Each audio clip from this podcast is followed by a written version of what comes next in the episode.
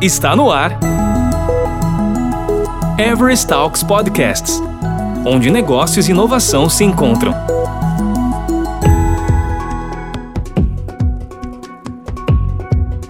Olá pessoal, tudo bem? Estamos começando aqui mais uma edição do Everest Talk Podcast.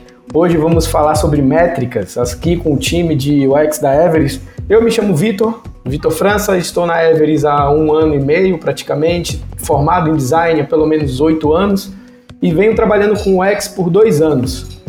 Olá, meu nome é Jorge, eu entrei na Everest no mesmo dia que Vitor, por sinal, e trabalho com interfaces digitais há um pouco mais de três anos aí. Tenho uma pós-graduação também em design de interação pelo Instituto Europeu de Design. E gosto muito de falar de design system, interfaces e visual de design. Muito legal, Jorge. Prazer, pessoal. Eu sou Vinícius Leonel. Estou aqui na Everest há três meses, mas eu trago aqui na bagagem toda uma experiência na área de comunicação, de estratégia digital, inclusive de métricas digitais voltada para as redes sociais. Tenho certeza que elas aplicadas no mundo de UX vai fazer todo sentido. Agora, pessoal, já que a gente fez essa apresentação, todo mundo sabe quem é a gente, vamos começando aqui nosso bate-papo, né? Então, o que é métricas? Métrica, na verdade, a gente pode responder como números, né? Como, como medidas, taxas, contadores, tudo que de alguma forma dá números, e a gente fala disso sempre aplicado né, ao UX, no caso, né? Então a gente está falando aí de, é, de números que orientam decisões, decisões do, do UX, por exemplo, quando está montando uma interface. Então a gente está falando de métricas no sentido de UX. Sim, exatamente. Né? Métricas, ela vem da, do metrique, do grego, significa medida em português, e tem sempre uma relação de distância. Eu costumo sempre dizer, comparar né, a métrica com a bússola de um barco. A gente estabelece com ela um norte, procura sempre seguir uma direção inicial e vai ajustando a rota conforme as intempéries, a leitura que a gente faz sobre ela. E também, Vini, só complementando, é aquela coisa que a gente sempre discute aqui quando a gente está falando sobre métrica, início de projeto e como apresentar o valor real do que a gente está desenvolvendo, é que o importante também é a gente saber onde a gente quer chegar, né? Justamente, a bússola é o que vai guiando a gente, mas também no primeiro momento a gente perguntar o que, que a gente quer apresentar com essas métricas, né? Onde que a gente vai chegar com essas métricas. Tudo tem muito a ver com, com as hipóteses que a gente tem, né? A gente tem que ir pensando em, por exemplo, interpretar, significar colocar no nosso processo, no final das contas, isso dos números. Será que é possível medir o, o uso ou a experiência de uma pessoa, né? É um questionamento aí, né? Então, quando a gente fala de, de métrica, de números, a gente está falando muito, né, de, de números que orientam decisões e que esses números também dependem do contexto, né? É, a gente está falando de, de métricas que, que relacionadas à experiência de uso de uma interface, por exemplo, é, tem, um, tem um impacto em como aquela pessoa lida ou, ou transita naquele, naquele universo, naquele produto digital. Exatamente, Jorge. Eu acho que a gente sempre passa por essa, por algumas perguntas iniciais. Como que a gente mede uma experiência? É possível a gente quantificar um comportamento? E qual comportamento que a gente vai medir de fato? Passando por esse funil, a gente vai encontrando padrões que vão orientando as estratégias na construção de uma interface, tom de voz que o cliente vai obter no seu atendimento, e até mesmo nas ofertas que serão destacadas ali para ele no seu dia a dia. Por isso que eu acho que é super importante a gente relacionar esse caminho com ferramentas, com frameworks dentro da área de UX. Falando já de ferramentas, né? Por exemplo, a gente tem o Amplitude, a gente tem o famoso Google Analytics, por exemplo, o Hotjar, uh, o Mixpanel. Tem muitas ferramentas por aí, né? Mas eu acho que tudo tem a ver com a pergunta que você faz no início do projeto e que você quer responder com aquilo, né? O que que você quer com aquilo, né? Onde você quer chegar? Em relação a frameworks, também existem alguns frameworks, como o do, o do Google, o HEART, né? H-E ART, né? Tem a ver com a felicidade, o engajamento, a adoção, a retenção e a taxa de sucesso de um usuário dentro de um produto digital. Tá aí ferramentas e frameworks possíveis dentro de métricas em UX. Exatamente, né? Antes eu acho que era muito difícil a gente mapear esse comportamento sem ter ferramentas específicas. Com o surgimento dos números relacionado ao universo digital surge como, por exemplo, o próprio Analytics do Google, que vai mensurar a performance do site, o tempo de navegação, as conversões obtidas, conteúdos visualizados, e também o Heatmap, que é um mapa de calor da navegação de um site. E aí a gente vai entender quais são as áreas mais clicadas, as áreas de rolagem, áreas de abandono. Isso tudo possibilita para a gente fazer testes, testes AB criando uma série de caminhos possíveis, uma série de probabilidades e vai validando aquela que foi a melhor sucedida. Por isso que é super importante a gente utilizar essas, essas ferramentas o caminho. E até uma ferramenta aqui que a gente não comentou até esse momento foi o Maze, né? Que também é uma ferramenta que tem ajudado bastante a gente nesse dia a dia dessas coisas, porque tudo isso que o Vini também acabou de falar, o Maze acaba concentrando. A gente consegue ter todas essas informações de tempo, de mapa de calor, definir os objetivos do que a gente quer com aquele teste, e ele acaba sendo uma concentração de tudo isso que a gente acaba tendo como uma métrica ideal para o nosso trabalho os dados, né, eles acabam trazendo é, entendimento sobre o usuário, no final das contas, né, e também ajudam o designer a sentar na mesa de decisões, a estar mais participativo no projeto também. Mas vale lembrar que métrica é, é como se fosse mais uma ferramenta é, nos vários artefatos que um designer, ou um UX especificamente, que não precisa ser designer necessariamente, né? E um UX entrega, né? Por exemplo, métricas é uma coisa, testes de usabilidade, pesquisas qualitativas também, como o Vini lembrou, são outras ferramentas, outros artefatos possíveis que o, o UX pode pode entregar. Dados que trazem em determinado contexto, orientam decisões é, e ajudam as empresas, os designers, a desenhar soluções para as empresas no final das contas.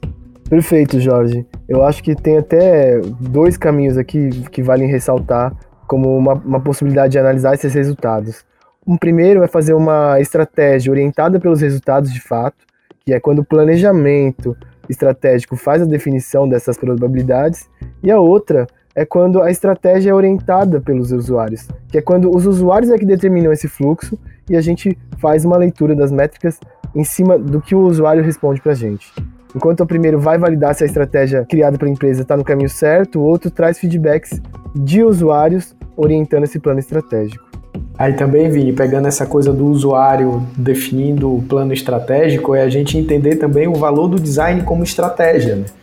É você saber o que, que você quer, você levantar esses números e apresentar a defesa, o argumento do que a gente tem como resultado final em cima desses números. Né? Eles são gerados o tempo todo, né? Na verdade, enquanto a gente transita no, no mundo digital, a gente como usuário também, a gente está sempre gerando esses números também, né? E olhar esses números, eles devem nos servir como, como bússola no final das contas. Só que isso também depende, no final das contas, da maturidade analítica, digamos assim, da empresa também, né? Às vezes é comum encontrar em alguns lugares, né, alguns núcleos que concentram determinadas informações e são um pouco mais resistentes em, em colaborar, né, em contribuir. E nós, como UX, precisamos muito desses dados também, né? Mas tudo tem a ver muito com a cultura também da empresa e como ela lida não só com os números, com as pessoas, os colaboradores e tudo mais. Sim, eu acho que inclusive a cultura da empresa está muito relacionada com a cultura externa, né? Como a sociedade evolui. Né? Então a gente pode inclusive trazer aqui a temática do relacionamento smart, que é muito orientado com as métricas. Como é que eu faço uma decisão, eu tomo uma decisão para o usuário baseado no comportamento que ele me entregou como feedback e dou para ele uma melhor experiência. Né? Isso é o relacionamento smart. No fim, é métricas. E até é engraçado como a gente pode definir as métricas antes do Covid e agora como estão sendo as métricas pós-Covid, né? O que a gente poderia definir como eficiência de uma entrega de algum produto que a gente pedisse era tempo. Hoje o que a gente pode avaliar como eficiência de uma entrega é higienização. Não necessariamente está ligado ao tempo. A gente está muito mais confortável agora se levar um pouco mais de tempo e receber um produto limpo do que realmente receber no menor espaço de tempo possível, né? Enquanto justamente isso que você estava falando, Vini, como o mundo externo acaba influenciando o interno e como os parâmetros acabam mudando a partir do, do, do estado e do momento que a gente está. Na Everest, com certeza, deve ter é, muita gente analisando pesquisas aí de, de, comportamento dos próprios colaboradores, né? Eles, eles também usam os números para, no caso, nos ajudar também, né? Ajudar a nossa própria vida como colaborador, né?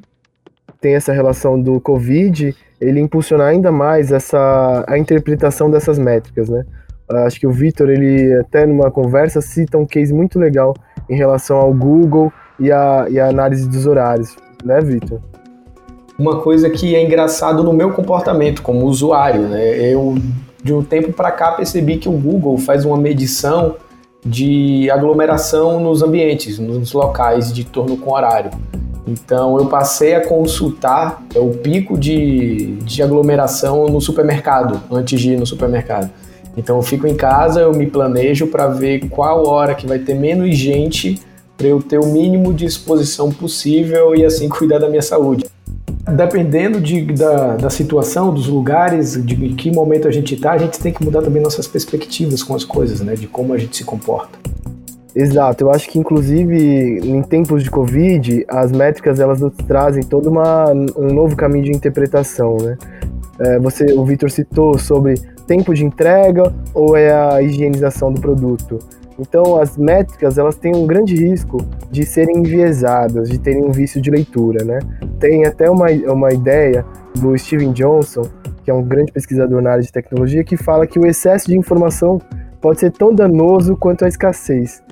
Uma das possibilidades que as métricas trazem é o próprio efeito cegueira. Um bom analista de métricas ele deve sempre considerar o contexto dessa informação e tomar cuidado para não enviesá-la. Só falando também, Vini, sobre essa coisa de ver números e tomar decisão e pensar no, no, no, que fazer, tem um case interessante, que eu até participei de um projeto aqui dentro da, da Everest, com uma empresa de, de telecomunicação, a gente desenvolveu a URA do produto fibra deles, né? Analisar os dados de métrica desse produto foi meio que a nossa bússola mesmo durante o processo que a gente pegou todos os dados do que os clientes mais ligavam para fazer reclamação, qual era a maior necessidade do cliente, e em cima disso a gente foi montando uma nova experiência ideal para o usuário, que a gente foi escolhendo quais seriam as opções do menu. Isso era totalmente de acordo com a volumetria de ligações que o cliente fazia. A gente conseguiu diminuir o número de retenção da URA, a gente conseguiu melhorar é, o fluxo do cliente. O cliente agora ele está passando por todo o processo e fazendo finalização da ligação. E o nosso produto acabou virando uma referência dentro da empresa e para todos os outros produtos de URA.